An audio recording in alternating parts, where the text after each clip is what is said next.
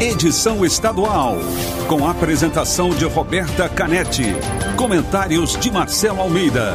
E direção de jornalismo de Marlete Silva. T-News está no ar, num oferecimento de farmácias Nissei e Caldo Bom.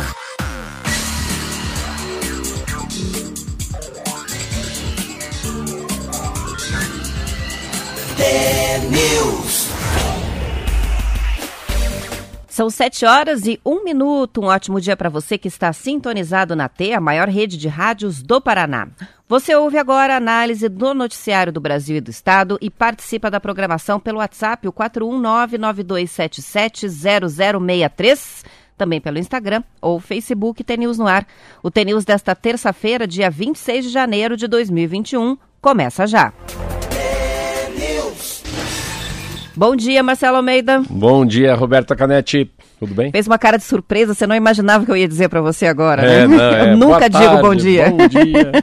bom dia a você aí que está nos ouvindo todo dia de manhã aqui na Rádio T, a rádio mais T do Paraná, mais poderosa. Como essa rádio ouvida, né? Meu Deus do céu. Cada vez que eu pego um táxi ando na rua, eu falo, você não é Rádio T? Eu falei, eu sou da Rádio T. Bom dia a você, vamos lá, tem Alma T? Alma T.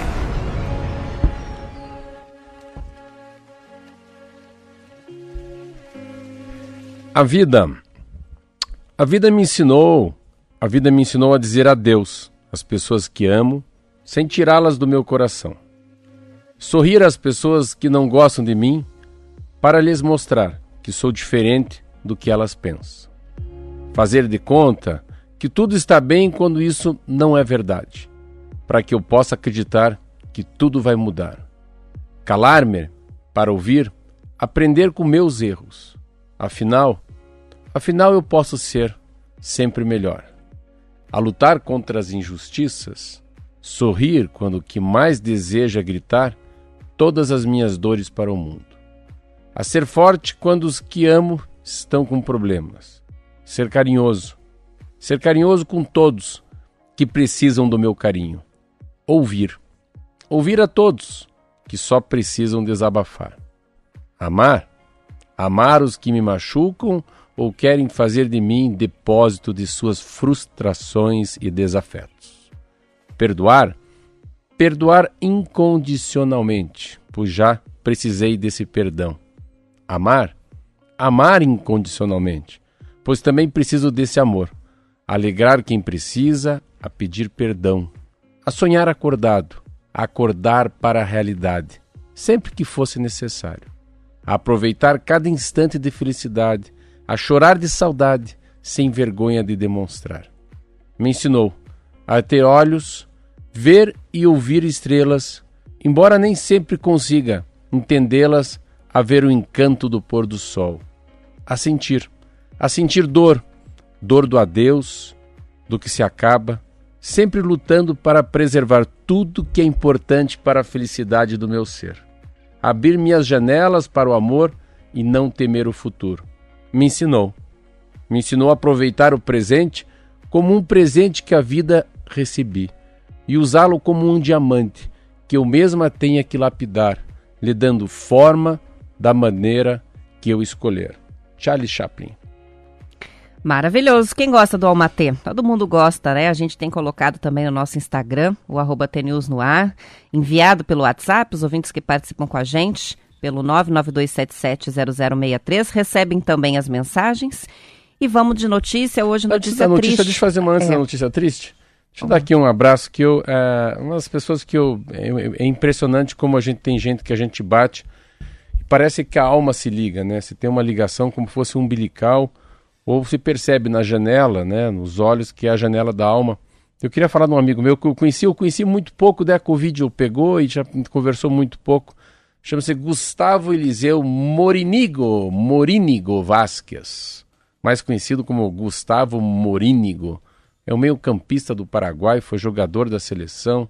Nasceu no dia 23 de janeiro de 1977, completou agora 44 anos.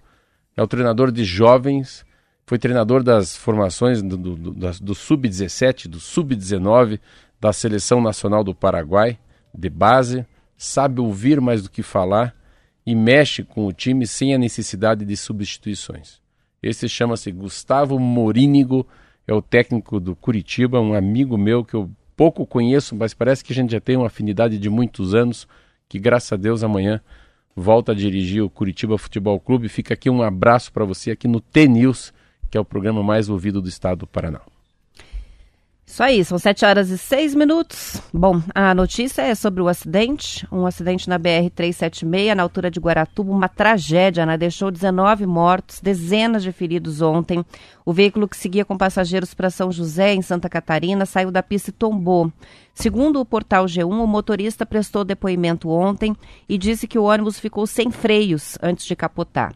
Ele afirmou que a manutenção do veículo estava em dia, foi feita antes de sair de Belém, do Pará, e que o ônibus não havia apresentado nenhum problema no trajeto até então. Mas antes da serra, ele percebeu que a bomba de ar do freio estava esvaziando rapidamente. Ele ainda contou que tentou usar uma área de escape que fica a um quilômetro antes do local do acidente, mas não conseguiu porque havia um caminhão na faixa ao lado. Por isso, ele bateu na mureta e acabou caindo do barranco. O acidente aconteceu na altura do quilômetro 668, no trecho conhecido como Curva da Santa. Ambulâncias e helicópteros dos bombeiros e de Santa Catarina socorreram os feridos moderados e graves e as vítimas foram encaminhadas para hospitais de Curitiba e também de Joinville. As pessoas com ferimentos leves foram levadas para Garuva. Agora a Polícia Civil está investigando aí as causas desse acidente. É, a gente tem que começar a pensar se é negligência, se é um acidente, se é displicência. Mas o pouco que eu li essa madrugada aqui no jornal, assim, é. Primeiro que vem lá do, do, do Pará, né? A gente não sabe as condições do, do ônibus, a impressão que um veio para Camburu para trabalhar, o destino era São José. Mas sempre que acontece isso, assim, é. Ai meu Deus, 3.700 quilômetros nesse ônibus. Que tipo de condições do ônibus, né? A idade do motorista. Minha sensação, claro, ninguém fala muito a verdade, mas não deve ser um ônibus assim top para cortar o país inteiro. Geralmente gente muito humilde procurando trabalho, geralmente esses acidentes também pessoas que estão indo para Nossa Senhora Aparecida ou para um culto religioso e que infelizmente como o Brasil é muito grande e é um país do, da carteirada, do faz de conta, do malandro agulha, é, esse assunto sempre se for para fazer uma fotografia do ônibus pode ter certeza que não é um ônibus em boas condições. E o que mais me espanta é a fala dele ali. Isso que me deixa um pouco angustiado. Dele falar que antes da serra ele já começou a sentir que tinha problema no freio. Então, é, é, é muito difícil um acidente. É muito difícil. Um acidente acontece porque ele tem que ter falta de perícia, negligência, displicência, falta de atenção, indisciplina. Então, todo esse tipo de acidente ele pode ser resolvido, né? Ele, porque não é um tsunami, né? Não é um terremoto, que é um acidente, uma catástrofe que está na mão da natureza, né? Não está na mão do ser humano. Mas esse não. Esse é um acidente. Não deve conhecer muito também essa serra, que é uma serra perigosíssima, né? A Curva da Santa. É, quando ele fala tem dois escapes, né? Tem um que dá para escapar um pouco antes da serra e um no final da serra. Um do lado esquerdo, que é mais moderno, e um lado direito, que é mais antigo. E daí acho que ele tem dá uma miguelada ali que ele não conseguiu escapar porque tinha um, um caminhão ao lado, então ele não conseguiu escapar e teve que entrar na serra meio que sem freio. A tragédia, por incrível que pareça, poderia ser maior. Ele acaba escapando, né? Ele consegue passar é, a ponte e, e, daí ele já pega o final da, da, então ele já pega, ele já cai num, como fosse no acostamento.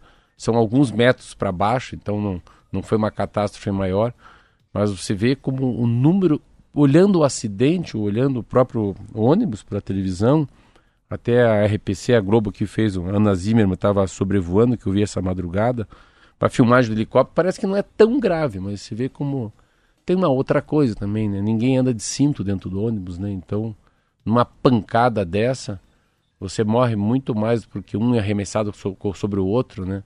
E daí são as hemorragias internas, enfim, uma tragédia, mas uma tragédia que pode ser uh, é, resolvida se não tivesse o fator ser humano. Né? É o, esse motorista, felizmente, é, infelizmente, ele é o causador dessa, dessa tragédia e tem que buscar as pessoas, ver que da onde quer ser o ônibus, quem que é o empresário, se tinha manutenção.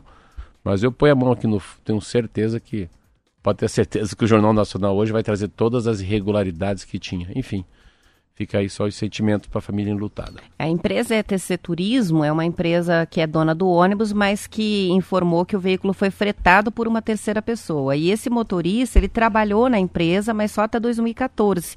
Depois ele começou a fazer as viagens esporádicas como um autônomo. E ainda, assim, informações que sempre se checa, né? Assim, bafômetro foi feito, não tinha nenhum indício, né, de uso Sim. de álcool. O motorista, eram dois motoristas. Eram dois motoristas. Esse motorista de 67 anos, que é quem estava ao volante no momento do acidente, tinha assumido o volante fazia 30 minutos. Então também não há é, aquela situação em que o motorista é. já está exausto, né? É, dirigindo depois de muitas horas. Nem sonolência nem algo. É, então agora a questão é, é, ele alega esse problema no freio, mas vai ser investigado o acidente. São 7 horas e 11 minutos, a gente vai para o intervalo, já voltamos com mais informações.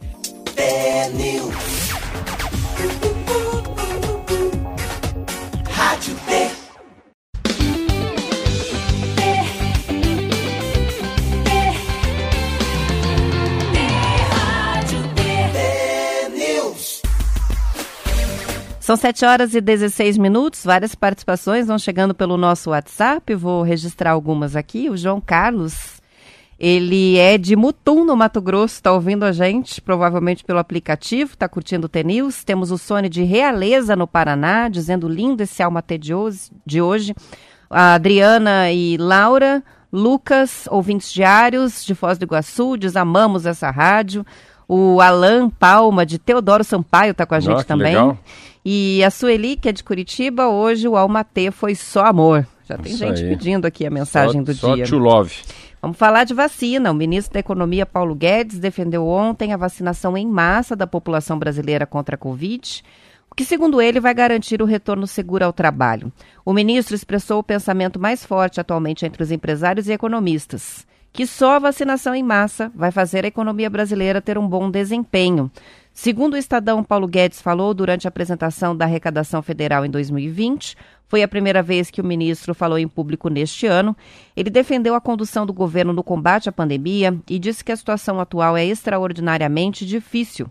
Também sugeriu ênfase na vacinação dos idosos para derrubar a mortalidade causada pela Covid-19 e disse esperar que todos os brasileiros se cuidem porque, abre aspas, saúde e vacinação em massa são fatores críticos de desempenho econômico também, fecha aspas. Economistas ouvidos pelo jornal disseram que, por enquanto, que enquanto não forem vacinadas, as pessoas não vão se sentir à vontade para sair e consumir e por isso a economia continua emperrada. Ele colocou uma. Primeiro que ele, ele aparece depois, acho que, acho que a última vez que eu vi ele falar mais forte foi época da, perto do Natal. Então ele ficou meio que balançando no governo, o Bolsonaro ficou meio, meio irritado com ele algumas coisas. Ele se recolheu, foi inteligente, né? Quando fala guardou flap, guardou, se fechou e agora, quase um mês depois, ele sai. Ele sai porque estão também querendo atrelar um, um auxílio emergencial novamente. Há uma alguma sinalização da volta da CPMF, algum tipo de imposto, mas muito mais a, a redução dos gastos do governo com coisas que dá para não gastar, repassar um pouco disso para um auxílio emergencial que há na casa de 200, 300 reais. E ele entra numa linha muito legal, que é a linha, uma linha muito mais visão de águia do que galinha, que é a história da vacinação, comprar o que puder de vacina, porque é melhor gastar muito com vacina do que gastar médio com vacina.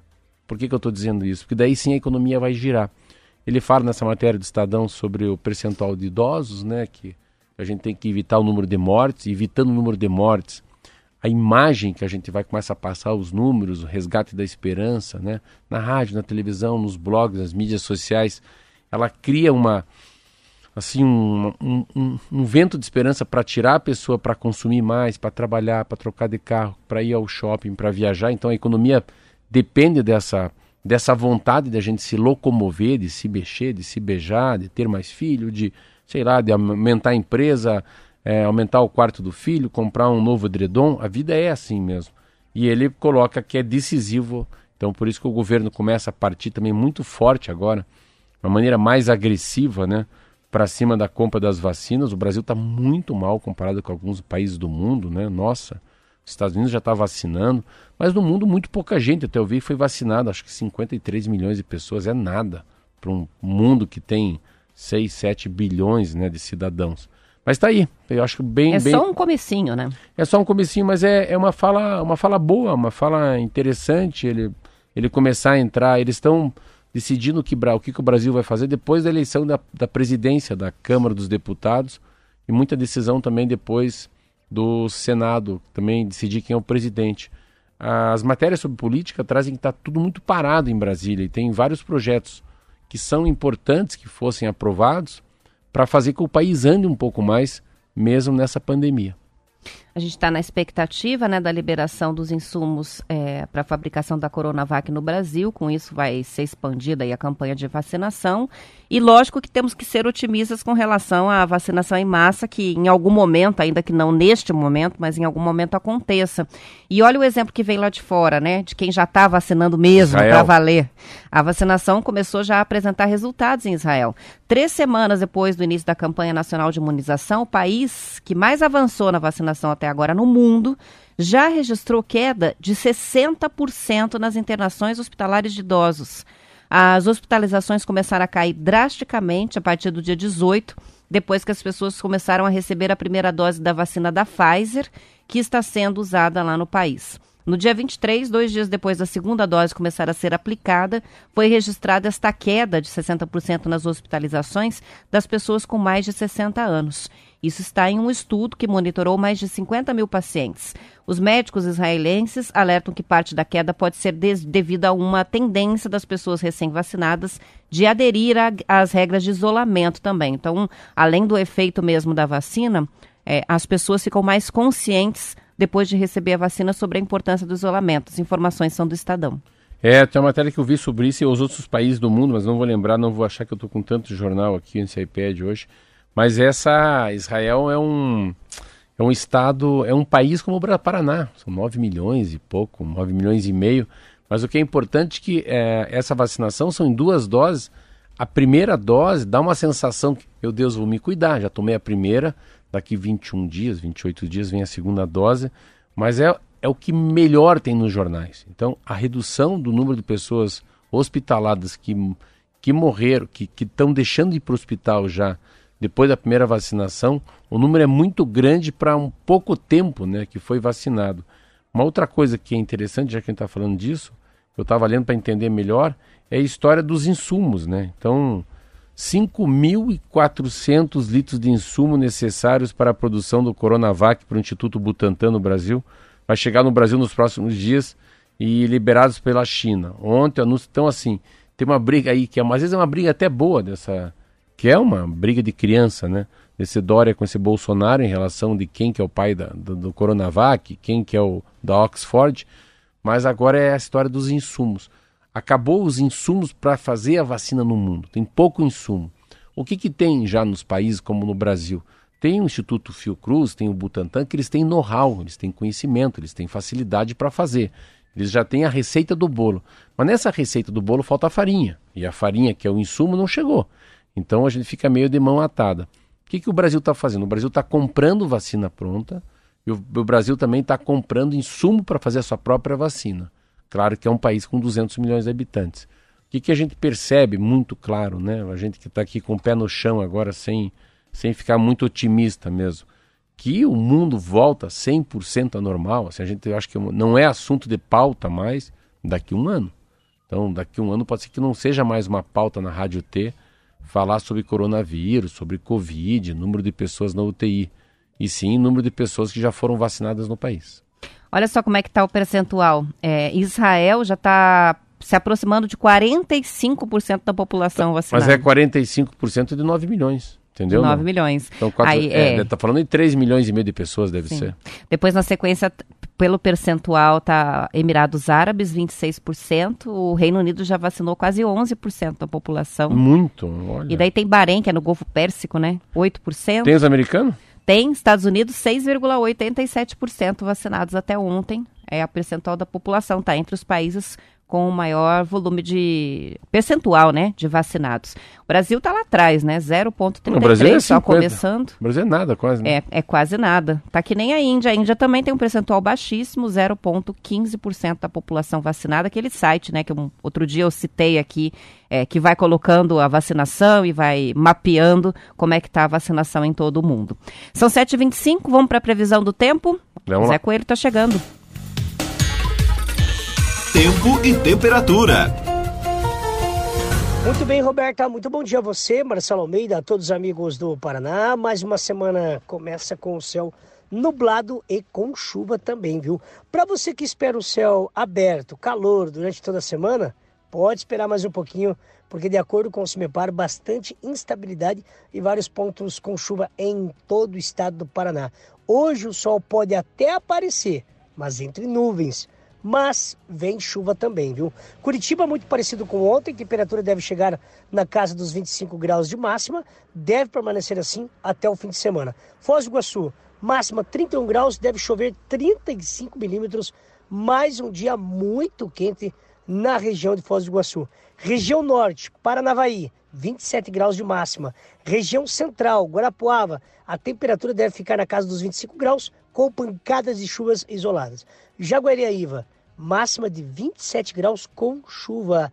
Litoral não passa dos 31 graus, com pancadas de chuvas em Paranaguá e Matinhos também. É com você, Roberta. 7 horas e 26 minutos. Deixa Obrigada pelas informações, a Coelho. Deixa eu falar um assunto que está fora da pauta, mas é interessante, que eu sempre fiquei imaginando como é que a gente podia resolver a história da vacinação no mundo é, fazendo uma. Utilizando quem tem mais condições financeiras, empresas, pessoas físicas, os ricos ajudando os pobres. Vamos ser bem claro. Quem tem mais ajuda quem tem menos e quem tem menos aceita. Hoje está uma matéria no Estadão que fala o seguinte: falta de acordo sobre doação ao SUS emperra a compra de vacina por empresas. Você vê o que estava acontecendo no Brasil nos últimos dias. Uma nova tentativa de um grupo de empresários para a compra de vacinas com dinheiro privado, iniciada no final de semana passada, barrou na discórdia entre as empresas sobre o modelo de ser adotado para a distribuição de vacina. Segundo uma carta que circulou entre os líderes da associação de diferentes setores, existiria um lote de 33 milhões hein, de vacinas. Estamos falando aí em quase mais de 15 milhões de pessoas que seriam vacinadas, né? A, da Oxford AstraZeneca disponível para compra na Inglaterra com obrigação de aquisição de pelo menos 11 milhões de doses de uma só vez.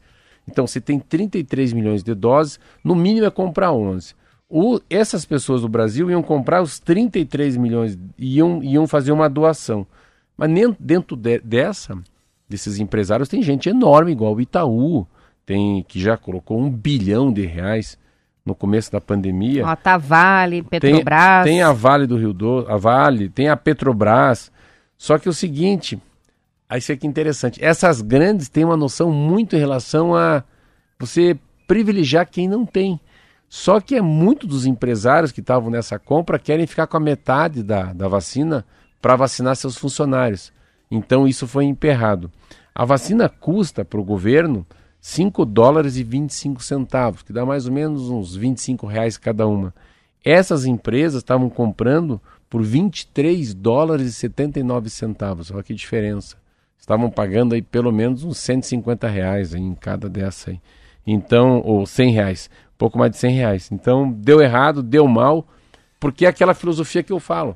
Você não pode, filho do prefeito, não posso eu, não pode a Roberta, não pode a, a Fran lá, não pode lá o, o Wilson, né, o Nego, o Eli, a gente não pode ser vacinado pode se vacinar depois que vacinarem, né? Os professores, os agentes de saúde e as pessoas com mais idade a reação, é, por exemplo, a OAB também estava iniciando uma campanha, né, para fazer a vacinação dos advogados, teve uma reação bem negativa, não importa que vai ser pago ou não vai ser pago, vai vacinar antes dos grupos de risco e isso já é considerado por boa parte da população um erro, dessa, né? Então teve esse movimento aí, é, e com relação a, a, a, essa tentativa frustrada de compra, a questão é que 50% vai para o SUS, 50% iria para a vacinação dos funcionários das empresas, então, é, por enquanto, enquanto tiver é. esse critério aí... Se tiver de... doação é 100%. 100% o SUS. É, vai ter que ir tudo para o SUS para vacinar grupo de risco, senão não vai funcionar. E sossegou, porque já são 7 Sossegou. São 7h29, vamos terminando a edição estadual. Depois do intervalo, noticiário local. E amanhã, para todo o Paraná de novo, tem T-News a partir das 7 horas da manhã. Ótima terça-feira. Tchau, até amanhã.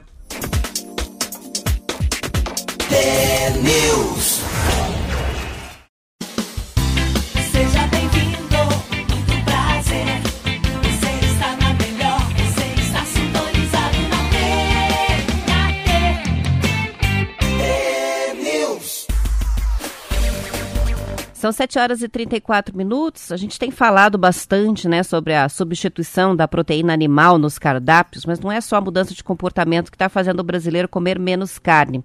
Muita gente que gostaria de manter o bife no prato reduziu o consumo por causa do preço, que tem subido mais do que a renda dos trabalhadores. Segundo uma reportagem da BBC Brasil, a perspectiva para este ano é de que o preço da carne de boi continue em alta, reduzindo o acesso à proteína preferida dos brasileiros. Segundo dados da Companhia Nacional de Abastecimento, o consumo nacional de carne bovina foi de 29 quilos por habitante em 2020. Esse consumo é o menor da série histórica da Conab, que teve início em 1996 e representa uma redução de quase 14 quilos por habitante em relação ao ponto mais alto da série, que foi lá em 2006, com 43 quilos por pessoa. No ano passado, o preço da carne subiu quase 18%, segundo o IPCA, bem acima da inflação de 4,5% em geral. As carnes de segunda, mais consumidas pela população de baixa renda, foram as que mais subiram, com alta de 29% da costela e 28% do músculo. A alta das carnes nos supermercados acompanhou o preço do boi no campo. É muito interessante a alta, né? Você vê como é que é. Aumentou mais a carne de segunda do que a carne de primeira. Sim, e se você for reparar, hoje nos supermercados tem que prestar muita atenção na, nas promoções, porque por vezes o filé mignon tá mais barato do que o contrafilé, ou do, do que a alcatro, que é uma coisa atípica, né? Então, é cada semana é uma, é uma carne diferente que está na promoção. É, mas a lei de mercado daí, né, também, né?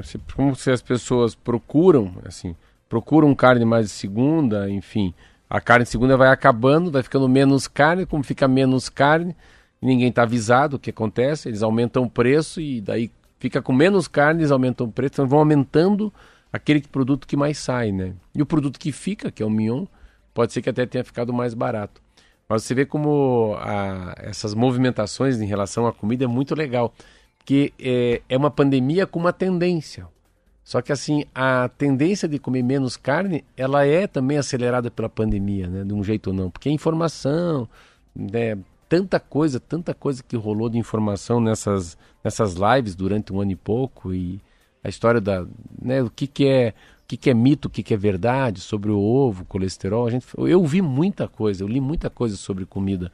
Primeiro se vem nessa história da soja, do milho, né, dessa dessa compra de, da cadeia de proteína pelo Paraná, que o Paraná vende para a China.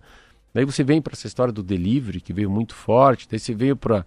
As pessoas ganharam, em média, 2 quilos durante a pandemia, porque pararam de fazer seus exercícios.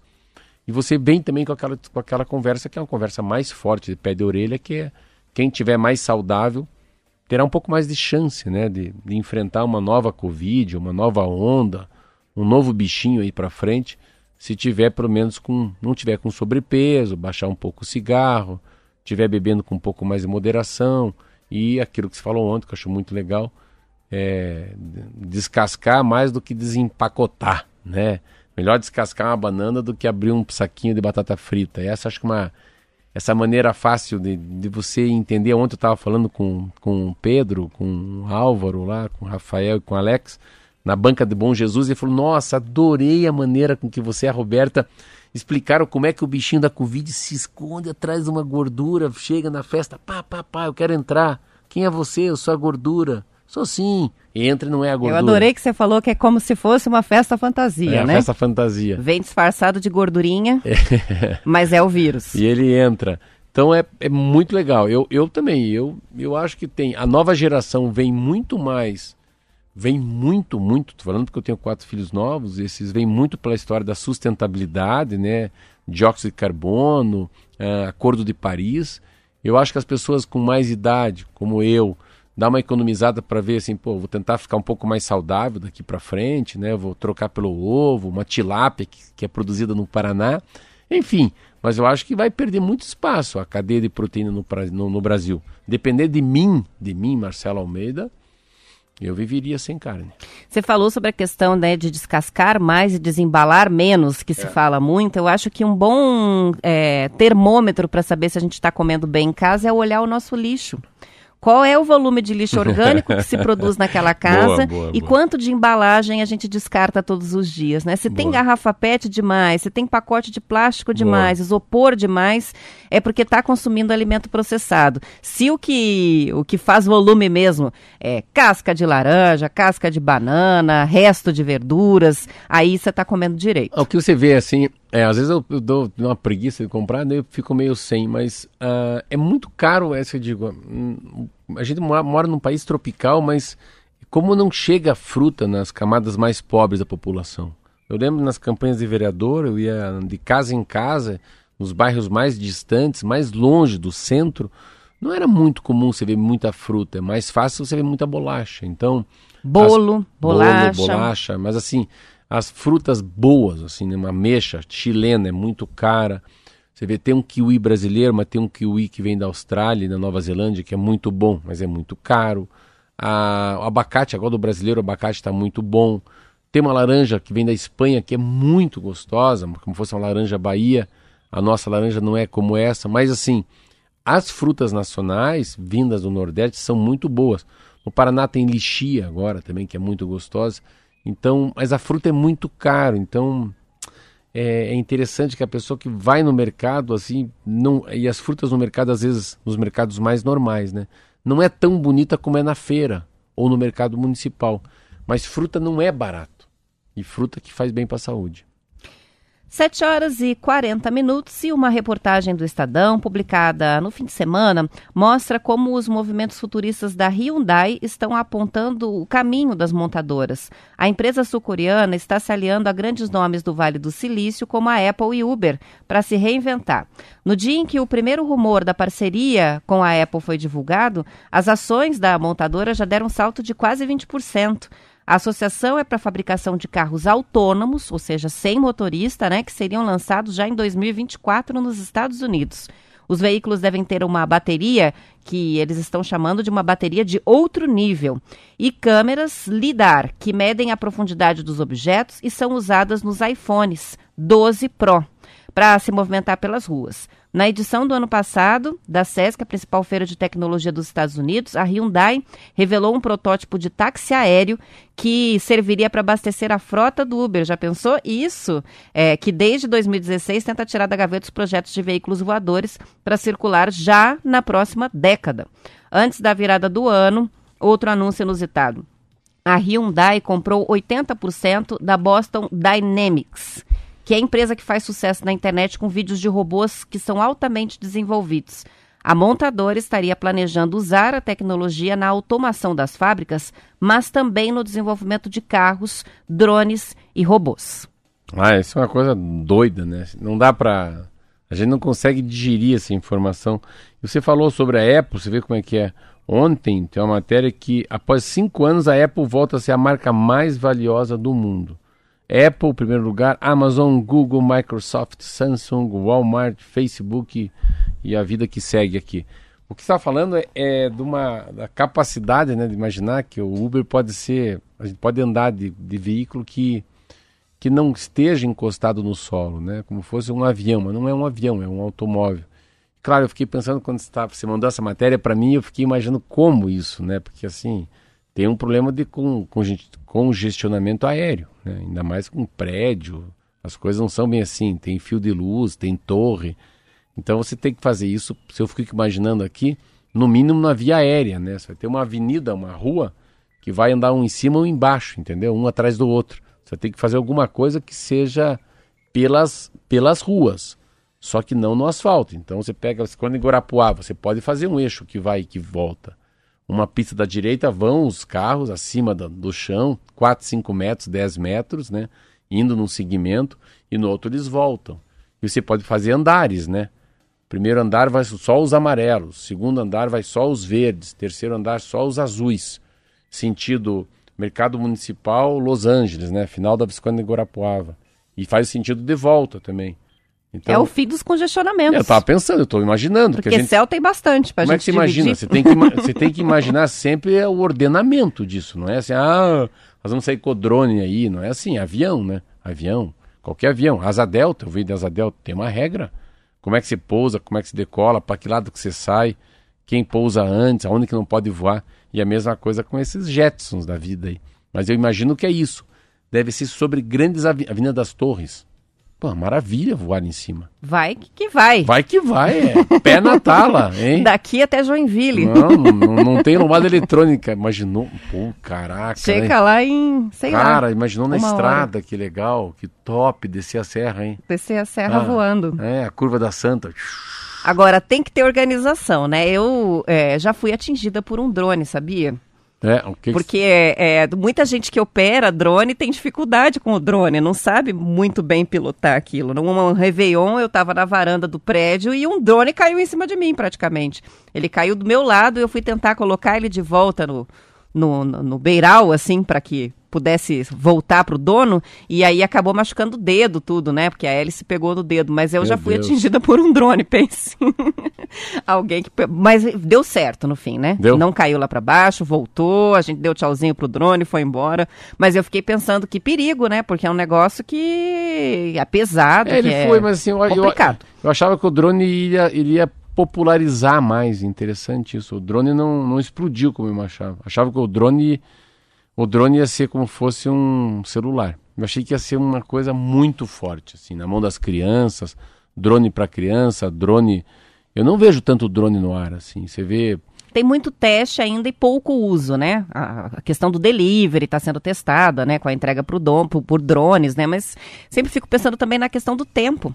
Duas Vento, coisas que não pegaram. temporal. Duas coisas que eu acho que não pegaram nesse mundo dos últimos 10 anos. É drone e o e-reader.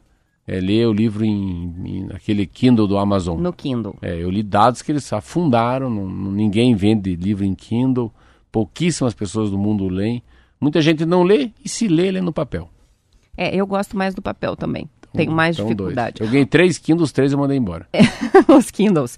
Ó, o Carlão mora no Centro Cívico e tá fazendo uma pergunta para você, Marcela. Ele diz assim: carro autônomo que se envolver em acidente ou come- cometer alguma infração. E aí, quem que vai ser processado? e os Boa, pontos? Boa, boa. É um bom questionamento, boa. né? Mas aí vai ser autônomo, né? Eu acho que vai ter A que culpa é do dono? A culpa é do dono, né? A culpa é de. É, não. A culpa vai ser da empresa que, que presta esse serviço, óbvio. Não vai ser da gente que nós vamos mandar, né? Não vai ter quem vai andar. E falar nisso, dia 14 de janeiro, fevereiro, março, abril. 14 de abril começa a entrar, hein? Vocês fiquem ligados. A regra do Bolsonaro em relação à à renovação da carteira nacional de habilitação. Mais Tem uma correria para fazer aí, porque tem pontos. coisas acumuladas, né? é, também. mas é tipo assim, a partir de 14 de 4 começa a valer porque é, é seis meses depois da promulgação da lei, foi promulgada. Então, dia 14 de 4 é um assunto bom para a gente falar aqui sobre as mudanças no Sistema Nacional de Trânsito do Brasil. 7 horas e 47 minutos. Vamos fazer o intervalo e a gente já volta com mais notícias locais. Vamos lá.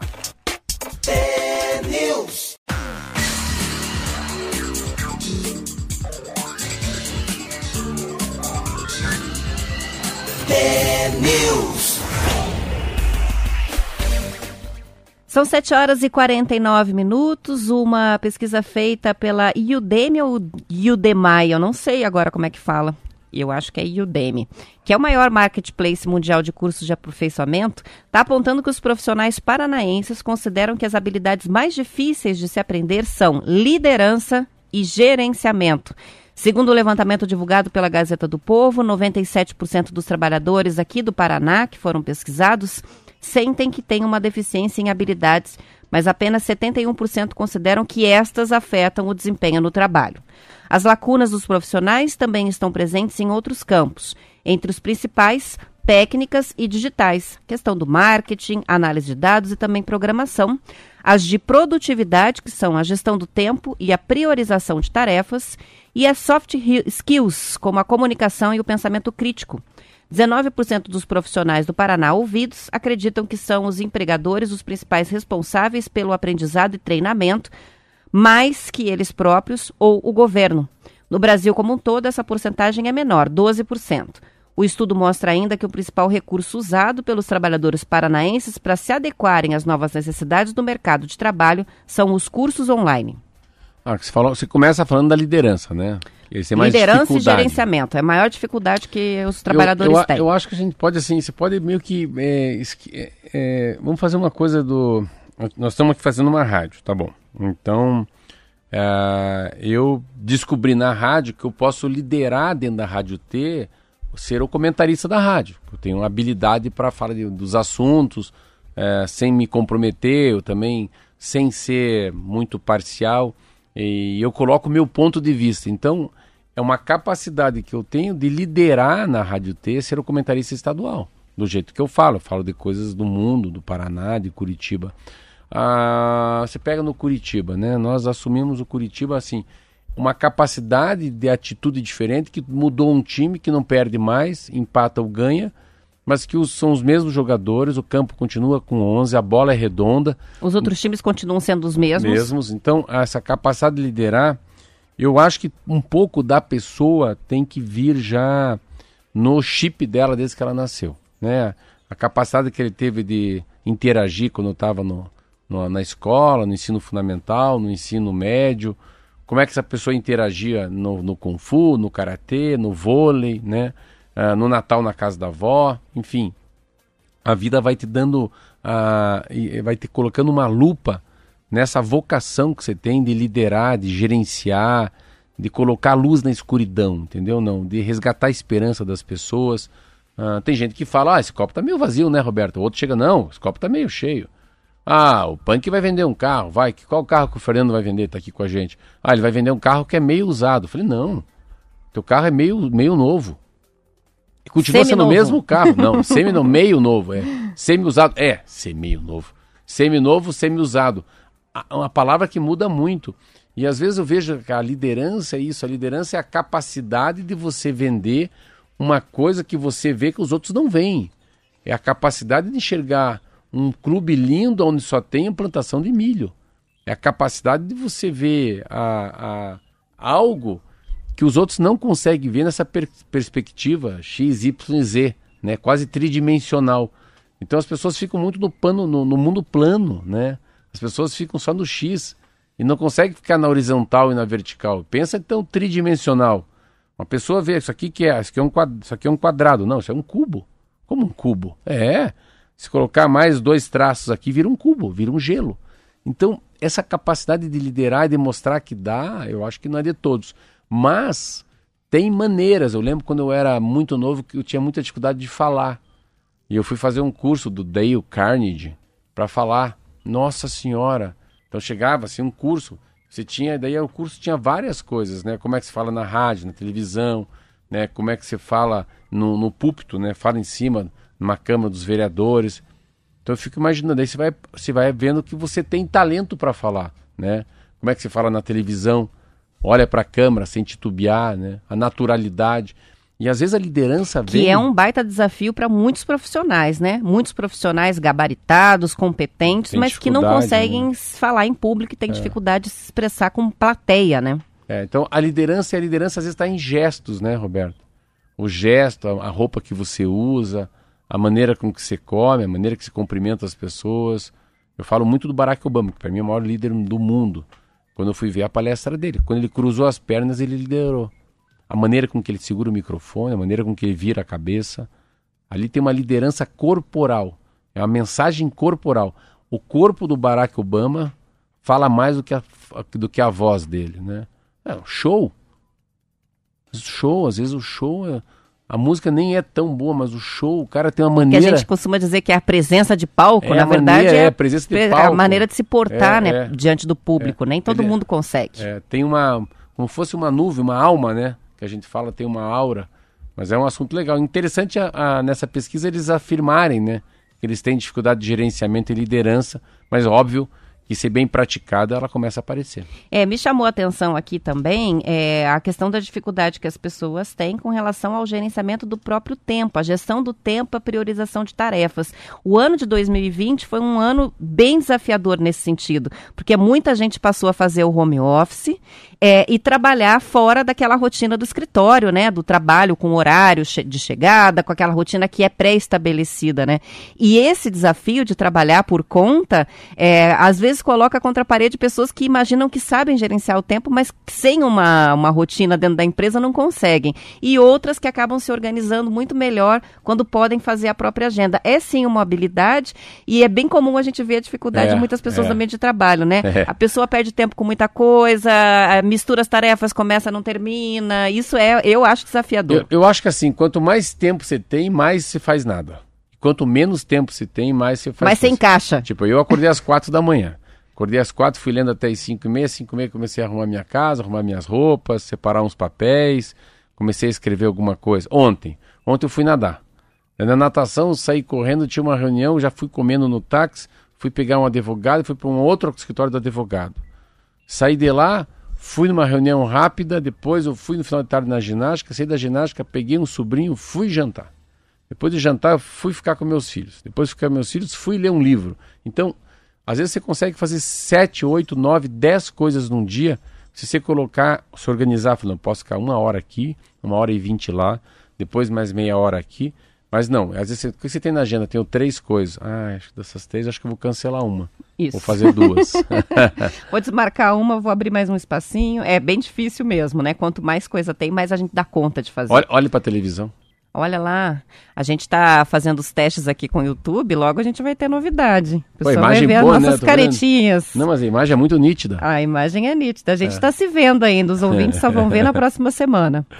Bom, o coletivo Movimento Levante está produzindo um memorial para os milhares de mortos pela Covid-19 em Curitiba, iniciativa que foi relatada em uma reportagem do Bem Paraná. São pessoas que só se conhecem virtualmente, mas que queriam fazer algo concreto na crise que vive a cidade e o país, e escolheram homenagear os mortos pela doença. O memorial vai ter milhares de fitas coloridas, uma para cada vítima, lá na Praça Santos Andrade. Será possível prender mensagens ou escrever nas fitas. O grupo se inspirou num memorial semelhante que foi criado pela Igreja Metodista nos Estados Unidos. Em várias cidades do mundo estão sendo planejados memoriais às vítimas da pandemia, mas a homenagem em Curitiba começa a ser montada hoje, às 10 horas da manhã, pelos voluntários. Ah, muito legal. Eu, eu, eu acho que vai ter uma, uma repercussão enorme. Eu acho que é uma maneira de diminuir a angústia de perder alguém na Covid, que é assim. Ah, é ridículo, né, a gente morrer de Covid. Assim, tem uma, tem uma sensação tão ruim da pessoa morrer de Covid, de uma doença que a gente não conhecia, enfim. São milhares de pessoas, acho que cabe até a gente começar com uma, com uma, uma coisa muito linda que você falou, simples, né? Começa hoje, mas acho que a gente poderia ter a sociedade curitibana, a sociedade paranaense, a sociedade curitibana, melhor dizendo, aqui nós, poderia fazer um memorial assim que, que deixasse uma, um legado para a próxima geração, sabe? E que fosse na, na coisa mais verdadeira, que pudesse pesquisar, que a gente pudesse ver fotografia de algumas pessoas, né? Ver a, sabe que fosse uma coisa tão triste que tivesse, a gente pudesse tirar alguma alegria disso. A gente tirar capacidade de tirar o que, que a gente não pode fazer para frente. Ah, ela pode esse memori- memorial tirar desse memorial uma criança lá e falar, não, preciso mostrar de, preciso mudar de postura. Preciso ser outro homem, sabe? Tem que ser uma coisa impactante. Para quem eh, eu já fui ver o World Trade Center, as as torres que foram derrubadas pelo Bin Laden, é, é chocante assim, é um é assim, assim, ó. Você fica sem respirar, né? É, você para, é uma apneia. Parece que o coração para. Você não tem. É, é ausência de sentimento. Acho que é isso. Não é nem tristeza, nem raiva, nem esperança, nem remorso, nem saudosismo. É assim. É vácuo. Sabe quando o cara fica vivo no vácuo? É uma falta de tudo. Assim, meu Deus. É uma reflexão. Como fosse uma picada de uma compultura urbana. Ó, compultura urbana. É uma compultura. Meu Deus, o que, que é esse silêncio? Mas eu acho que é muito legal. Parabéns para quem está incentivando. São 7 horas e 59 minutos. Eu tô- Acabou. Acabou? Acabou. Amanhã, mas tem- amanhã tem mais. Amanhã é quarta-feira gorda. Amanhã é Eu lembro que quarta-feira. antigamente tinha um mercado das bandeiras, eu com a minha avó. Vamos na quarta-feira Quarta-feira gorda, gorda, eu mercado das bandeiras, comprar um chocolate garoto. Depois vamos lá na farmácia Minerva. Um beijo, até amanhã. Até amanhã.